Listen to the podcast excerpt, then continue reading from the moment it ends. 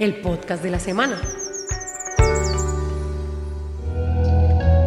A primera vista, criar ganado y cultivar caña de azúcar en una zona protegida podría parecer un contrasentido y hasta un delito ambiental, pero la familia Molina Durán en la Reserva Natural El Atico, ubicada en el municipio del Cerrito, ha desarrollado un modelo productivo que no solo conserva, sino que hasta aumenta la biodiversidad. Nueve generaciones de esta familia han vivido aquí desde los 1700 y hace más de tres décadas decidieron que sí se puede producir y conservar. Hoy hay 14 hectáreas de bosque seco tropical, la reserva más grande del valle en este amenazado ecosistema, con todo un banco de germoplasma que ponen a disposición de la CBC para multiplicar sus especies. Carlos Hernando Molina Durán, representante legal de la empresa familiar, explica el objetivo primordial de su modelo productivo. Lograr que por superficie tengamos cada día la mayor producción de biomasa, que tengamos una recuperación de suelos, un uso cada vez más eficiente del recurso hídrico. Aquí, el ganado con bebederos móviles se rota en potereros divididos, permitiendo su recuperación y el pasto se combina con palmas, árboles, arbustos y leguminosas. El área total en vacas disminuyó en un 40%